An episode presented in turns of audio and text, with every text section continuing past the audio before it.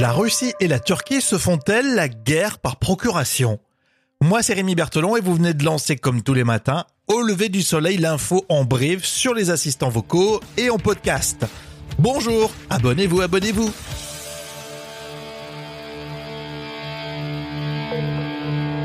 Au lever du soleil? Avec Rémi. Non mais si, si vous n'êtes pas abonné, euh, je vous respecte quand même. À la une de ce podcast, la Russie et la Turquie. Est-ce que ces deux pays se font la guerre par procuration dans les pays du monde arabe? La question a été posée au journaliste Pierre Aski sur le plateau de 28 minutes. Alors ces deux pays, de temps en temps, s'entendent.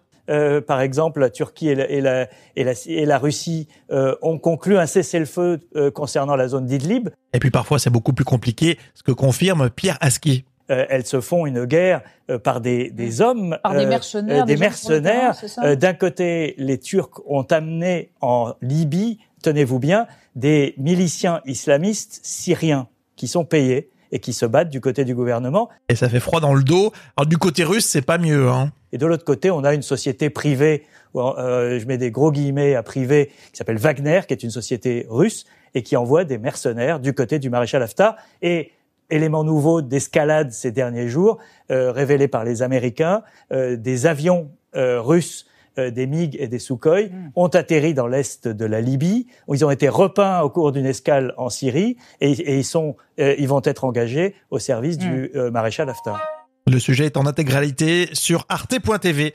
Alors toujours euh, sur le plateau de 28 minutes, invité Christine Taubira.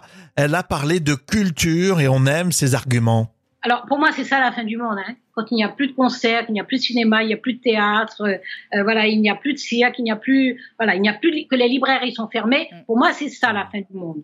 Donc c'était une fin du monde provisoire heureusement, mais il faut faire en sorte que les choses ne s'encrent pas.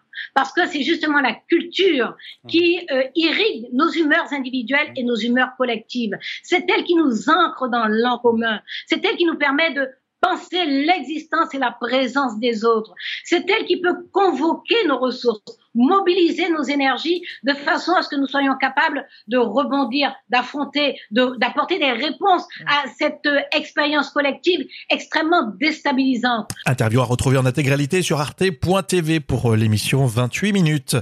On parle de culture et de concerts puisqu'Indochine célèbre ses 40 ans de carrière. Ils ont programmé une tournée des stades l'année prochaine et puis édité un, nouveau single surprise qui s'appelle Nos célébrations.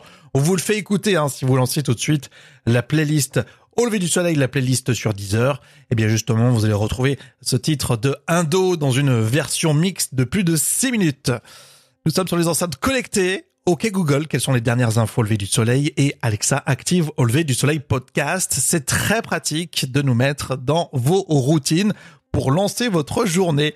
Dans l'épisode précédent, on parlait des dom-toms et c'est important pour le déconfinement. Belle journée à tous.